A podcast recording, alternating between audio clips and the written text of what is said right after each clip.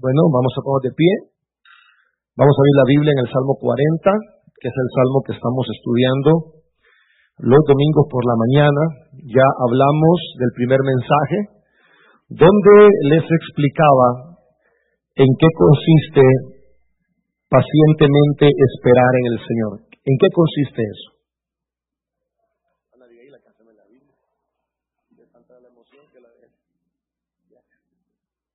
Tanta la emoción de subir al púlpito que olvidé mi Biblia. Les decía yo que el culto pasado aprendimos que era esperar en Dios, vimos que era no desmayar, esforzarnos, creer que vamos a ver la bondad de Dios en la tierra de los vivientes. Y esta mañana quiero hablarle de la espera productiva. Quiero hablarle de los resultados que vamos a obtener si pacientemente esperamos en Dios. Yo sé que esperar no le gusta a nadie, ¿verdad? Creo que esperar es lo que menos nos gusta, pero es lo más productivo que podemos hacer. Amén. Escuche lo que estoy diciendo. Esperar es lo más productivo que podemos hacer. Y voy a mostrarles esta mañana quizás tres efectos de esperar en Dios. Así que el Salmo 40 en el verso 1 en adelante, dice de esta manera, usted está ahí, ¿verdad? Ok, dice la palabra de Dios en el nombre del Padre, del Hijo y del Espíritu Santo. Pacientemente esperé a Jehová y se inclinó a mí y oyó mi clamor. Y, y me hizo sacar del pozo de la desesperación de lobos cenagoso. Puso mis pies sobre peña y enderezó mis pasos. Puso luego en mi boca cántico nuevo, alabanzas a nuestro Dios. Verán esto muchos y temerán y confiarán en Jehová. Bienaventurado el hombre que puso en Jehová su confianza y no mira a los soberbios ni a los que se desvían tras la mentira. Señor, te damos gracias esta mañana por la lectura de tu palabra. Te pedimos que nos enseñes que lo más productivo que podemos hacer es esperar en ti. En el nombre de Jesús. Amén y amén. Podemos tomar asiento, hermanos y hermanas. Eh, es bien bonito hablar de esperar, pero cuando usted está esperando, la verdad que no es nada bonito estar esperando. Cuando usted mira que otros avanzan en la vida y usted sigue lo mismo, créanme que no es nada agradable esperar. Es decir, por naturaleza nosotros no nos gusta esperar. Quisiéramos que Dios actuara más rápido, ¿verdad? Si quisiera, quisiéramos que Dios fuera un poquito más rápido según nuestro tiempo. Y eso es porque por naturaleza a ninguno de nosotros nos gusta esperar. Ahora, si alguien dice, mire, pastor, a mí me gusta esperar, hermano, pues yo le daría un premio a usted y un reconocimiento a la espera. Pero no le creería mucho. Porque por naturaleza no nos gusta esperar. Siempre queremos que las cosas sean rápidas. Y eso podemos verlo en eh, la vida cotidiana.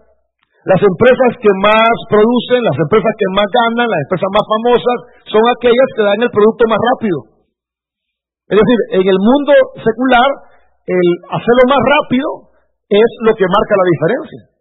De hecho, estaba estudiando, no estudiando, estaba viendo un documental de, la empresa McDonald's y el que creó McDonald's, lo que sucedió es que cuando en la época de él, él iba a pedir comida y antes era como un autoservicio, es decir, la comida va en el carro, usted se parqueaba frente al restaurante y el muchacho llegaba, le pedía la orden, se iba a traer la comida él pedía, por ejemplo, pedía arroz, costilla, ensalada y tortillas y le llevaban pollo, arroz y tortillas. Entonces decía el Señor, pero yo pedí costilla. Ah, ok, le traemos la costilla, pero esperen media hora más. Entonces el creador de McDonald's dijo, no, no, démela así, déme lo que me trajo. Entonces, una vez yendo de un estado a otro estado, encontró una venta de hamburguesas de los hermanos McDonald's que él se sorprendió que cuando llegó dijo, quiero una hamburguesa, papas y soda. Aquí está, le dijo. Eh, quiero hamburguesas, papas y soda. Aquí están. No, pero yo las acabo de pedir. No, porque las acabo de pedir, estas son las de usted. Él se quedó admirado que nomás pidió, se la dieron. Y ahí empieza la historia de McDonald's. ¿Por qué le cuento esto? Porque a nivel del mundo, lo rápido es lo que nos agrada, ¿sí o no? Y, y, eso de, de que la cosa sea rápida nos ha llevado a los cristianos a querer que Dios sea rápido. Amén. Y nos sentimos frustrados cuando no tenemos otra alternativa que esperar. Es decir, cuando nosotros nos toca esperar en el Señor, mucha gente no se siente contenta ni se siente animada, no, se sienten frustrados. Nos sentimos frustrados cuando no les queda otra que esperar. Porque hay gente que está esperando porque no le queda de otra. Porque si tuvieran otra, ya, ya se hubieran ido a hacer lo que iban a hacer. Entonces, mucha gente en las iglesias está decaída, está desanimada, porque la situación que están viviendo no la pueden resolver. No pueden hacer nada. Entonces dice, bueno, a mí no me toca otra cosa, como que fuera lo último, ¿verdad? Como que fuera lo que no sirve. A mí no me queda otra cosa que esperar. Entonces tenemos gente en las iglesias que se siente decaída, se siente desanimada, se siente desesperada, se siente angustiada, porque la situación que están pasando no la puede resolver y no les toca otra que esperar en Dios. Pero esperar en Dios tiene sus resultados también. O sea, esperar en Dios también es productivo. Yo me atrevería a decir que esperar en Dios es lo más productivo que podemos hacer. Cuando yo digo esperar en Dios, voy a, a definir claramente qué es eso en una sola palabra. Voy a definir esta mañana que esperar en Dios es poner toda mi confianza en Dios. Eso es esperar en Dios. Entonces, poner toda tu confianza en Dios, aunque tú crees que lo último que te toca hacer y que no tienes otra cosa más que hacer, es lo más productivo que puedes hacer. Porque nuestra confianza en Dios no es malo, es buena. Porque una de las cosas que vamos a ver esta mañana es que Dios es muy compasivo con aquellos que en Él esperan. Que Dios se manifiesta en aquella gente que pone toda su esperanza en Dios. Y esta mañana voy a hablarle de esa espera productiva y quiero que note que el Salmo, después de decir que esperó en Dios, el Salmo empieza a detallar una serie de cosas que Dios hizo en aquel que esperó en Dios. Vamos a leerlas primeramente así de corrido y luego nos vamos a detener en las primeras para estudiarlas. Vamos a ver, dice, pacientemente esperé a Jehová. Ahora, vea el primer resultado. Ahora, ¿cuál es el primer resultado que el salmista nos presenta? ¿Puede verlo? ¿Qué dice después? Y se inclinó a mí ¿Ese, es un resultado o no es un resultado de haber esperado? Sí, ¿verdad? Esperé en el Señor primero y Él se inclinó a mí. Ahora, vea lo segundo. Y oyó, ok, allí hay un segundo resultado, oyó mi clamor. Tercero, y me hizo el que sacar del pozo, ¿cómo le llama el pozo? Ya llevamos tres resultados, ¿verdad? Dice, Él se inclinó a mí, él me oyó, Él me hizo sacar. Me gusta porque cada paso es hacia arriba. Cada paso nos va poniendo mejor en la vida. Y dice el salmista, bueno, Él se inclinó a mí, primero, segundo, Él oyó mi clamor, tercero, me hizo sacar, porque no se puede sacar él solo, tuvo que haber sido Dios, me hizo sacar del pozo de la desesperación, del lodo cenagoso, en cuarto lugar, que dice, puso mis pies sobre firmeza. Ya vamos a hablar de eso en otro mensaje. ¿Qué más dice el número quinto? Enderezó mis pasos. ¿Están aquí, hermanos? Me siento solo. Necesito que usted ni la Biblia trajo, ni la está viendo y está solo escuchando. Quiero que vea lo que el texto dice, porque lo que le va a dar fortaleza no es lo que yo diga, lo que le va a dar fortaleza es lo que usted descubra en la palabra del Señor. Y yo quiero que descubra esta mañana que la espera es productiva. Se inclinó a mí, oyó mi clamor, me hizo sacar del pozo de la desesperación, del lodo cenagoso, puso mi pie sobre roca firme. Además, enderezó mis pasos. ¿Qué más hizo el Señor? Puso luego en mi boca cántico nuevo, alabanza a nuestro Dios. ¿Cuántos beneficios llevamos ya? Número uno, siguiendo a mí. Número dos, oyó mi clamor. Número tres, me hizo sacar. Número cuatro, puso mis pies sobre peña. Número cinco, enderezó mis pasos. Número seis, puso cántico nuevo en mi boca. Número siete, verán esto muchos. ¿Y qué va a suceder? Temerán. Fíjese, hermano que el Señor no solo se inclina, no solo te oye, no solo te saca, no solo te pone la roca, no solo pone cántico nuevo en tu boca, no solo hace eso, sino que te ocupa de testimonio para que los demás vean y teman y confíen también en el Señor que tú confiaste. Amén. Lo verán estos Tú es hacia arriba. Y si eso le parece poco, el hombre que pone su esperanza en Dios se convierte en un hombre feliz. Vea lo que dice el verso 4. Bienaventurado, feliz, dichoso, pleno, completo. El hombre, ¿cuál hombre? Que puso en Jehová su confianza y no mira a los soberbios ni a los que se desvían tras la mentira. Ok, vamos a ir por partes, ¿le parece? Vamos a ir por partes. De eso trata la Biblia, que la entendamos, ¿verdad? Y si no la entendemos, pues no sirve de mucho porque nos vamos igual. Solo un poquito más animados, pero sin ningún conocimiento. Y usted se le puede olvidar el sermón, pero no se le va a olvidar lo que la Biblia dice. Ok, vamos a ver cuál es el primer resultado de esperar en Dios o de poner toda mi confianza en Dios. Este primer resultado está en el verso 1, la segunda parte. Se inclinó a mí y oyó mi clamor. Yo voy a, yo voy a unir yo voy a unir esos dos beneficios en uno solo. ¿Sí? Entonces lo que le voy a decir esta mañana es esto. Si usted pone toda su confianza en Dios, Dios va a oír su clamor. Eso es lo que está haciendo la Biblia. La Biblia está diciendo que si nosotros ponemos nuestra confianza en Dios, solamente en Dios, Él se va a inclinar y va a oír nuestro clamor. ¿Sí? ¿Qué significa esto? Que el Señor le va a prestar atención a tu clamor. Muchas veces nosotros clamamos, pero tenemos otra salida, ¿verdad? Señor, te pido, Señor, que proveas a mi economía, Señor. Pero usted está pensando en, en empeñar el tambo del gas también. ¿Nos pasa eso o no nos pasa eso? Señor, provee, llena, Señor, mis, mis, eh, eh, mis arcas, bendíceme, pero usted está pensando en el pariente de Estados Unidos, que después de la oración le va a llamar, para ver si es él el que Dios va a usar para bendecirlo.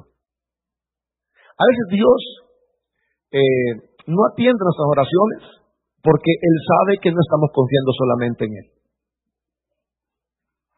¿Pasa eso o no pasa eso? ¿Verdad que siempre le echamos el ojo a alguien? ¿Ya que siempre echamos el ojo a alguien? ¿Ya que siempre tenemos una, una salida A?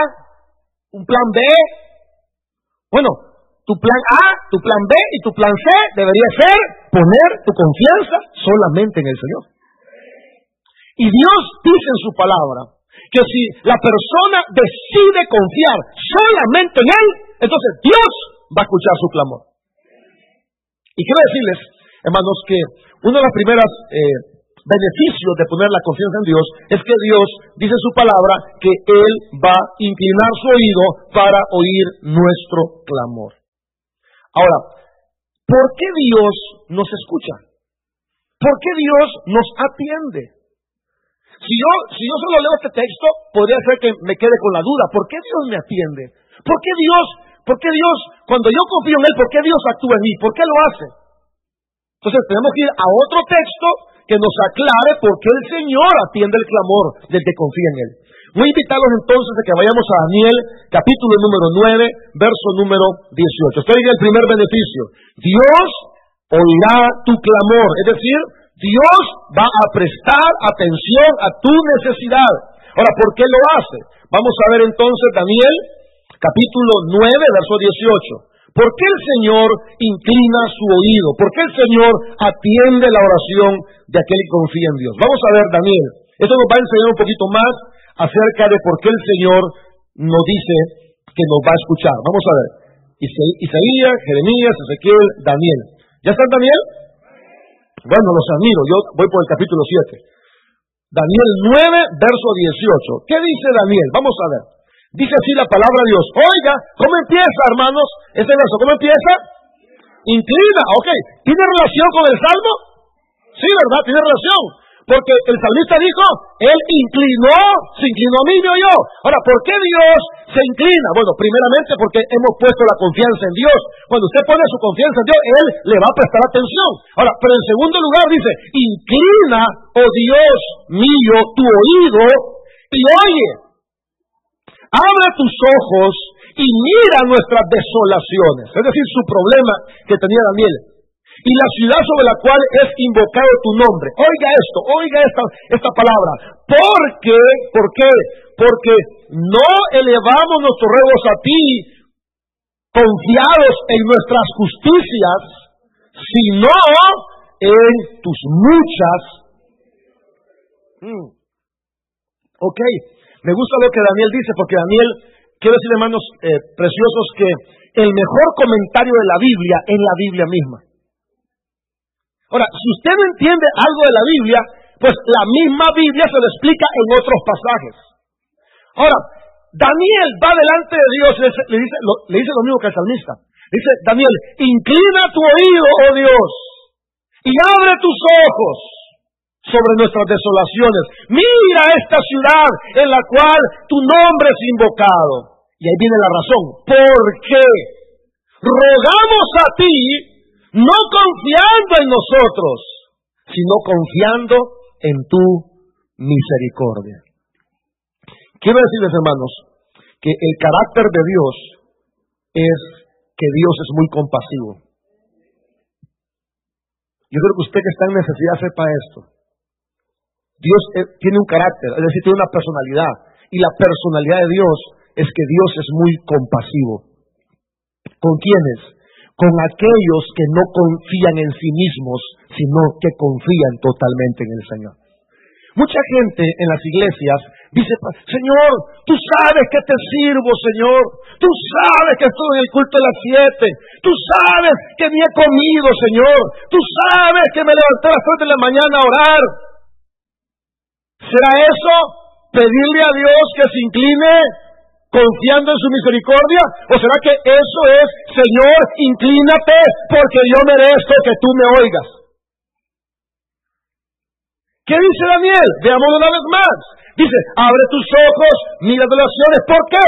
Porque no elevamos nuestros ruegos ante ti confiados en nuestras justicias, sino que estamos confiados en tus muchas misericordias. Quiero decirle algo, hermano, hermano precioso. Quiero decirle algo con todo mi corazón. Tiene que entenderlo.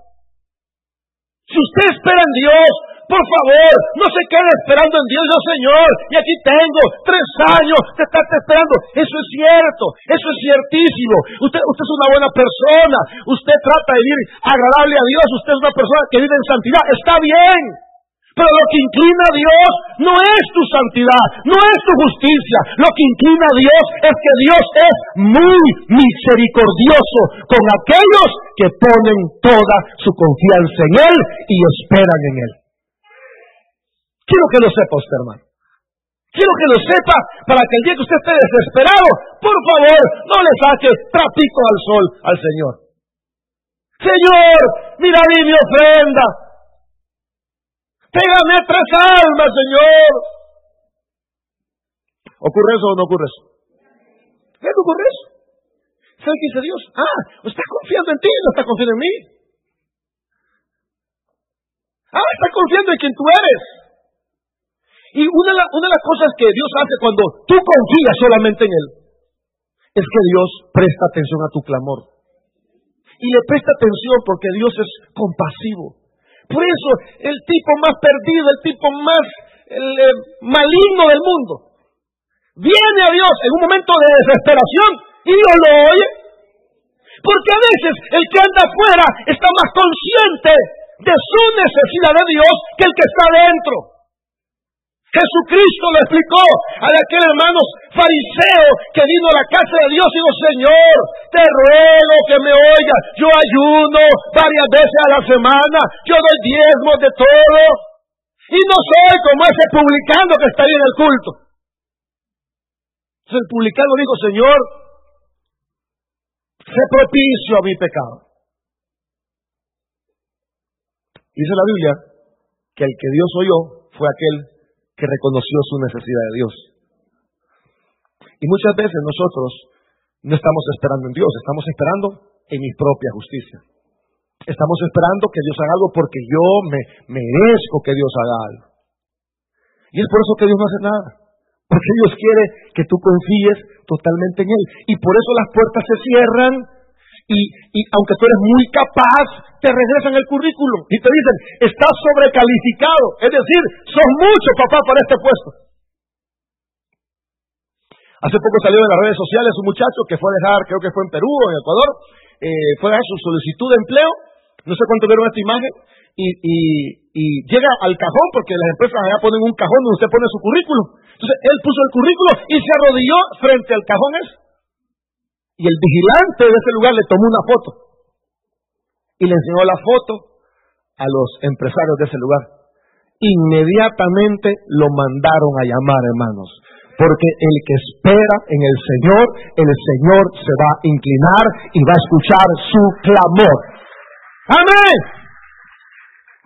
Él no sabía que le iban a tomar la foto, pero estaba orando. Esa actitud de arrodillarse frente al cajón, de el currículo, simboliza que él ponía toda su esperanza en Dios.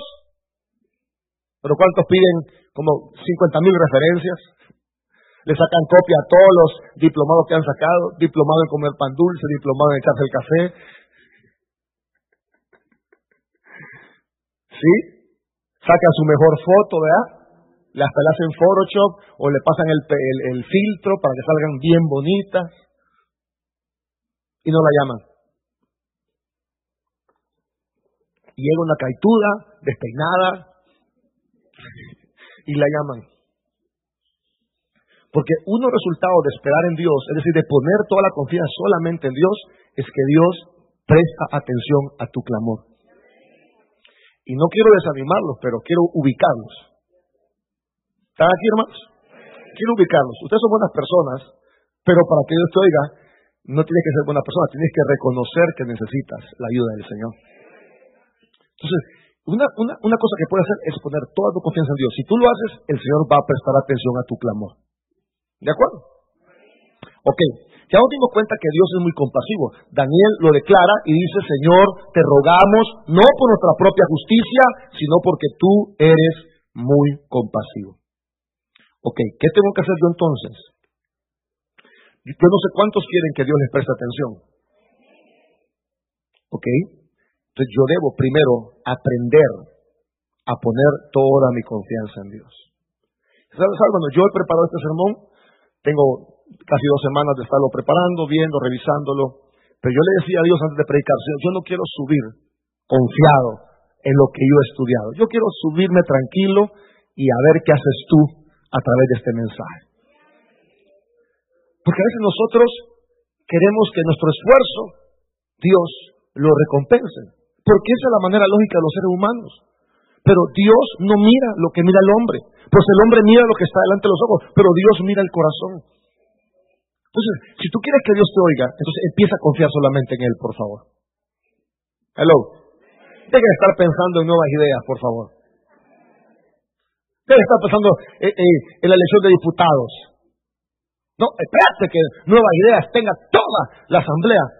Ay, hermano, va mal usted por ahí va mal, porque los hombres son pasajeros y Dios permanece por siempre.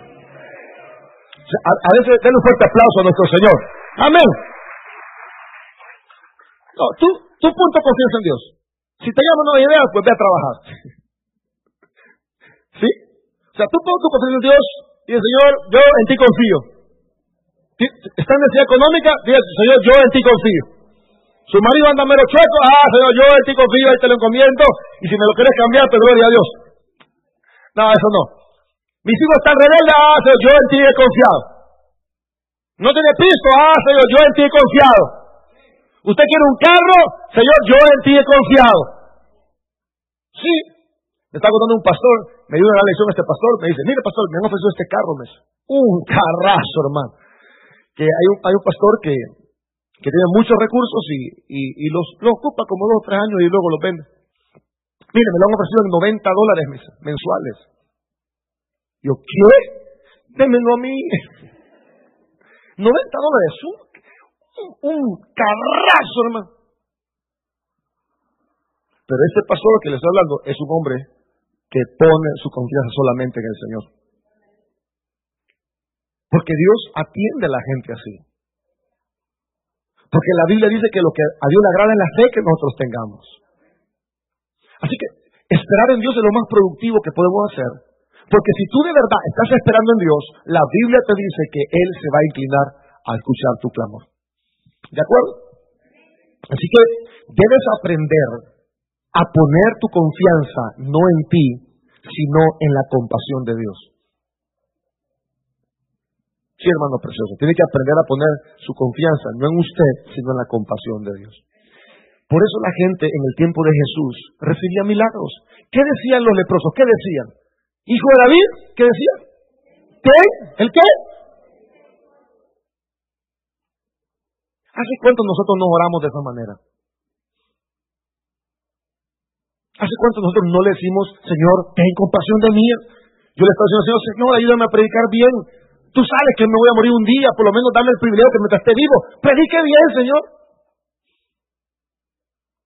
Pero eso nosotros queremos que Dios se mueva porque yo me levanté muy temprano a orar hoy. Si usted se levanta muy temprano a orar, lo felicito, gloria a Dios. Y yo sé que usted pasa una linda relación con Dios y lo felicito y lo admiro. Pero si usted quiere ver la mano de Dios actuar en usted, tiene que confiar no en usted, sino en la compasión del Señor. Tenemos que aprender, hermanos, a poner nuestra confianza no en tus méritos. ¿Vea que tenemos méritos, hermanos? ¿Vea que tenemos cosas buenas o no tenemos cosas buenas? Sí, tenemos cosas buenas, pero tu confianza no tiene que estar en tus cosas buenas. En tus momentos de desesperación, en tus momentos de angustia, tienes que aprender a poner tu confianza en la compasión de Dios. Dios nos da ayuda aunque no la merezcamos. ¿Quiere que le traduzca qué es compasión? ¿Quiere que le traduzca? Es que Él te ayuda aunque no te lo merezcas.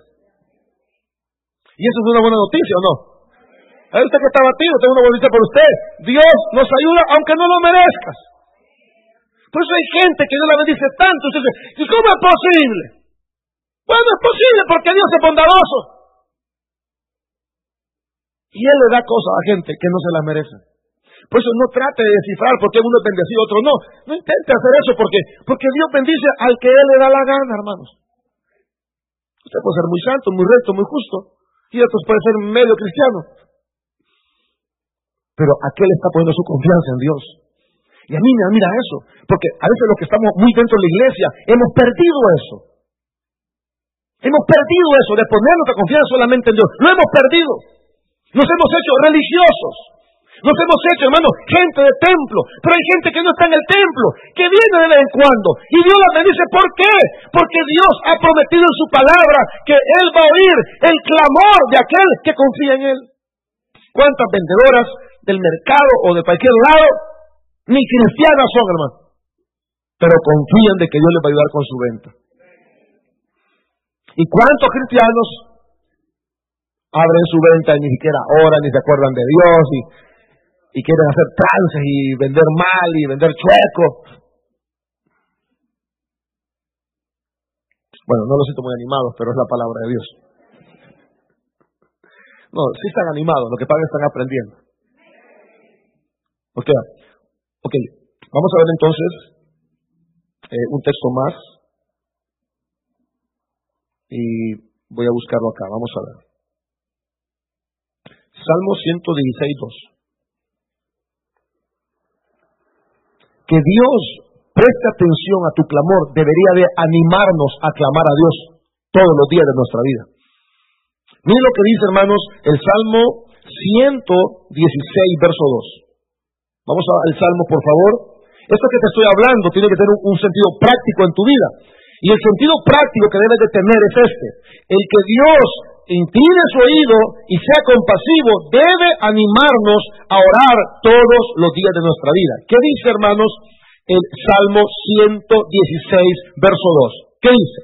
Porque ha inclinado a mí su oído, por tanto, ¿qué dice, hermanos? Por tanto, le invocaré el que Ok, está hablando del mismo tema, ¿va? De que Dios se inclina, ¿o no? Ahí lo dice. Dice, porque ha inclinado a mí su oído, por tanto le invocaré cuántas veces. Ok, esto que te estoy informando, esto que te estoy contando de Dios, debería animarte a ti a orar todos los días. Ahora, si Dios es un Dios compasivo, si Dios atiende al que está necesitado, si Dios ayuda al que confía en Él, pues lo lógico sería que nosotros, todos nosotros, todos los días invocáramos el nombre de Dios. Pero ¿sabe qué pasa en las iglesias? Sabemos esto, pero no oramos. Creemos, creemos que orar es una pérdida de tiempo. ¿Le ha pasado por la mente ese pensamiento a usted? Gracias por lo que son honestos. Entonces, Dios le dice, anda ahora. Dice Dios, ¿usted qué dice? Estoy muy ocupado. ¿Qué significa eso? Significa que tú crees que orar es perder el tiempo. Hello. ¿Nos pasa eso o no nos pasa? Dios lo toca, usted dice, orar. Dice Dios, no has orado todo el día. ¿Cuál es nuestra respuesta? Si ya lo voy a hacer, yo sé, solo termino aquí los huevos y los frijoles, ya, ya, ya, ya, ya casi.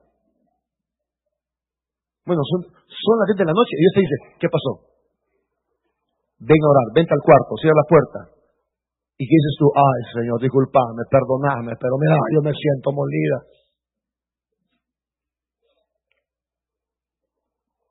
¿Nos pasa eso? Y algunos decimos que oramos y lo que hacemos es dormirnos. Le dice una cosa, hermano. una cosa. Tío valora mucho eso. Pero Dios le pegó una gran levantada a Pedro por estar dormido en el tiempo de oración. ¿O no? O sea, Jesús dijo, Pedro, oren, oren, porque, porque el Pedro es el más bocón, somos grandes bocones a veces, hermano. Sí, somos grandes bocones. Que el Señor, que mi Dios, pero no oras. Te quedas dormido. Pedro dijo, Señor, yo no te negaré. Si es necesario morir, iré contigo hasta la muerte. Hermano, oiga esto que voy a decir. Pedro creía que podía morir por el Señor, pero no era capaz de orar una hora.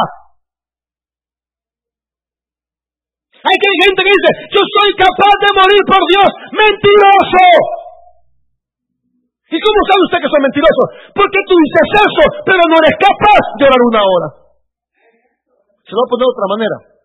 Hay hombres que dicen, yo amo a mi esposa, soy capaz de dar la vida por mi esposa. Y la esposa se enferma y piden sangre. ¿Qué pasó ahí? Entonces el hombre dice, mi amor, te van a operar y piden sangre. Voy a decir al pastor que haga público ahí quién te puede dar sangre. Y no decía que la amaba. Y no decía que daba la vida por ella. Y no es capaz de dar un poco de sangre. Está mi alarma no de dormirme, sino que, el culto ya terminó. Sí, hay gente así, ¿eh? Somos bocones, hermano. Bueno, voy a repetir eso, espero un mes más sincero. Somos bocones. La gente dice, toda la noche sin parar, cantando alabanzas al Señor. ¿Dónde usted ha pasado toda la noche cantando alabanzas al Señor? ¿Sabes que es un grande bocona? Hello. Ya se puso bueno, hermanos. ¿Qué debería hacer esta enseñanza en nosotros? Que dice el Salmo 116.2. Él inclinó su oído a mí, por tanto, yo le invocaré todos los días de mi vida. En otras palabras, hermano, en otras palabras, tienes un gran Dios que te quiere bendecir, pero solo necesita que tú decidas confiar solamente en Él. Debería motivarnos a orar, ¿o no? O sea, en otras palabras estoy diciendo, mire, mire, Dios tiene, hombre, pídale a Él, hombre. O sea, Dios quiere ayudarle, pídale a Él. Pero igual que Pedro, tenemos mucho sueño, ¿verdad? ¿Y por, qué, ¿Y por qué Pedro tenía tanto sueño? Tenía muchas ocupaciones. Eso dice la Biblia, que sus ojos estaban cargados de sueño. ¿Sabe a qué hora nos estamos durmiendo todos nosotros? 10 de la noche, 11 de la noche. ¿Sabe que la gente del campo se duerme muy temprano? ¿Sabe usted eso? A las 7 ya están dormidos, hermano. A las 3 ya están levantados. Ahora, ¿qué pasa en la capital? A las 12 nos acostamos. A las 10 de la mañana no despertamos porque andamos parados, pero venimos a reaccionar hasta las 10 de la mañana. O sea, venimos a despertar bien hasta las 10. El Señor eh, en Salmos nos enseña que lo que debemos de hacer nosotros es, pues, invocarle todos los días de nuestra vida. Yo no sé cuál es su situación, hermano, pero yo le voy a dar un consejo esta mañana. Ponga toda su confianza en Dios. Segundo consejo, no confíe en sus, su justicia, confíe en la compasión de Dios. Y sepa que si usted lo busca, él está dispuesto a ayudarle. No sea tan bocón, por favor. Mejor hable menos y confíe más. ¿Le parece? Si quieren, no hable tanto del Señor, pero en que su corazón confíe en Dios. Yo tengo necesidades como ustedes la tienen. Y yo quiero poner mi confianza solamente en el Señor. Yo no quiero andarle echando el ojo a nadie ni esperando que alguien venga a dejarme un dinero de Estados Unidos. Ahora, si alguien me está viendo y lo quiere mandar, bienvenido. Pero quiero confiar en Dios y que las cosas aparezcan. Y que yo diga, bueno, no fue mi mérito, no fue mi justicia. Fue porque yo confié totalmente en el Señor. Démosle un fuerte aplauso a él. Señor, te damos gracias esta mañana por permitirnos estudiar tu palabra enseñarnos que es muy productivo, es muy productivo esperar en ti. Sé que no nos gusta esperar. Sé que algunos se sienten desanimados, decepcionados, porque les ha tocado esperar. Pero tu palabra dice que aquel que pone su confianza solamente en ti, tú inclinas tu oído a él. Lo inclinas porque eres compasivo. Señor, hay necesidades y no queremos seguir luchando nuestras propias fuerzas. No queremos pelear la batalla con nuestras propias capacidades. No queremos vivir una religión. Queremos vivir una relación. Tú eres un Dios de recursos. Lo sé, lo he visto. Tú eres un Dios de abundancia. Tú eres un Dios de multiplicación, de sanidades, de milagros. Y esta iglesia, Señor, anhela esos milagros, anhela esas señales, anhela, Señor, esa provisión. Señor, envía a cada corazón que está confiando en ti, envía esa abundancia, ese trabajo, esa, esa necesidad que sea suplida en su familia. Esta mañana nosotros decidimos poner toda nuestra confianza solamente en ti. No vamos a poner la confianza en nadie, vamos a esperar en ti, no vamos a hacer cosas incorrectas, no vamos a tomar atajos, no vamos a mentir para alcanzar algo, Vamos a confiar en ti, Señor. Ayúdanos. Ayúdanos en esta gran necesidad que tenemos. Confiar en ti. Totalmente en ti. Ese cambio en el matrimonio, ese cambio en el esposo, esa situación con los hijos. Señor, queremos confiar en ti. Ayúdanos esta mañana. Ayúdanos esta mañana. Porque, no sé por qué, pero aunque no tenemos bastante tiempo del Evangelio, y se nos ha enseñado tanto, aún así, habemos algunos que no confiamos solamente en ti. Yo quiero que incline su oído y escuche nuestro clamor. Yo sé que eso requiere que yo confíe en ti. Ayúdanos a confiar. No sé cómo lo vas a hacer. No tengo idea cómo tú vas a actuar. Pero nuestra confianza eres tú. No queremos tener otra confianza. Perdónanos si algún momento dijimos, bueno, esto fulano me va a ayudar, o, o mengano lo va a hacer. Perdónanos. Porque hemos puesto proyectos a veces y no hemos puesto la confianza en ti. Porque a veces hemos querido nosotros hacer las cosas a nuestra manera, en nuestro tiempo. Cuando tú tienes todos los recursos, cuando tú tienes todo lo que necesitamos. Pero somos como Pedro, Señor.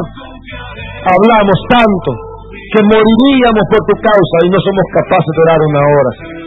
Nos confesamos ante ti esta mañana que no somos capaces de dar pero ni media hora.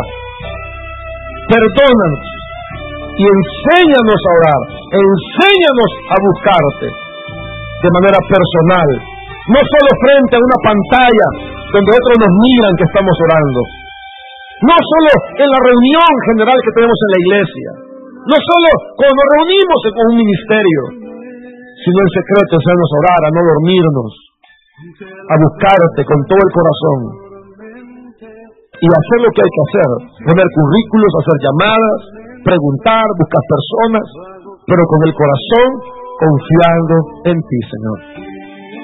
Bendice a tu pueblo esta mañana.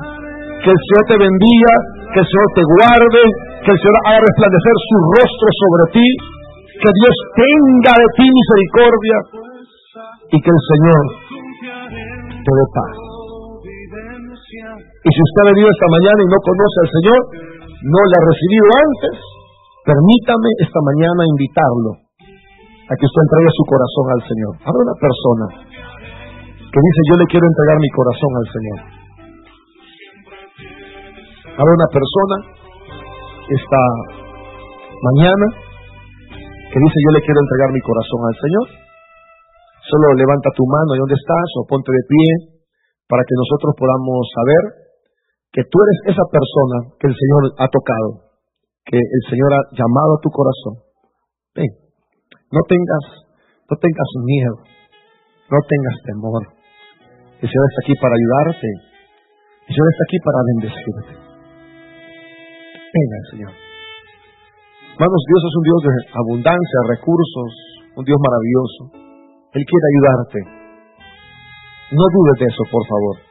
No le creas a Satanás que te dice que te ha dejado, que no te quiere, que te ha olvidado. No, no, no, no, no. Es mentira. Recuerda que el diablo es un mentiroso. Dios te ama. Dios es compasivo. Pero está formando tu fe. Te está enseñando a poner toda tu confianza en Él. Y ha permitido el pozo de la desesperación. Ha permitido el lodo cenagoso. Pero Él va a escucharte. Te va a sacar. Va a poner tu pie en un lugar firme. Va a poner cántico en tu boca. Va a enderezar tus pasos. Y te va a usar como un testimonio para que otros vean y confíen también en el Señor. Padre, gracias te damos esta mañana por tu palabra que tu palabra nos haya inspirado a esperar solamente en ti. En el nombre de Jesús. Amén y amén. Damos un buen aplauso al Señor. Dios me lo bendiga a todos. Gracias por acompañarnos. Recuerde que el culto de las nueve es el mismo sermón este. O sea, no hay otro sermón, es el mismo. Para que demos espacio a que otras personas puedan quedarse a las nueve. Muchas gracias. Dios les bendiga a todos y a todas.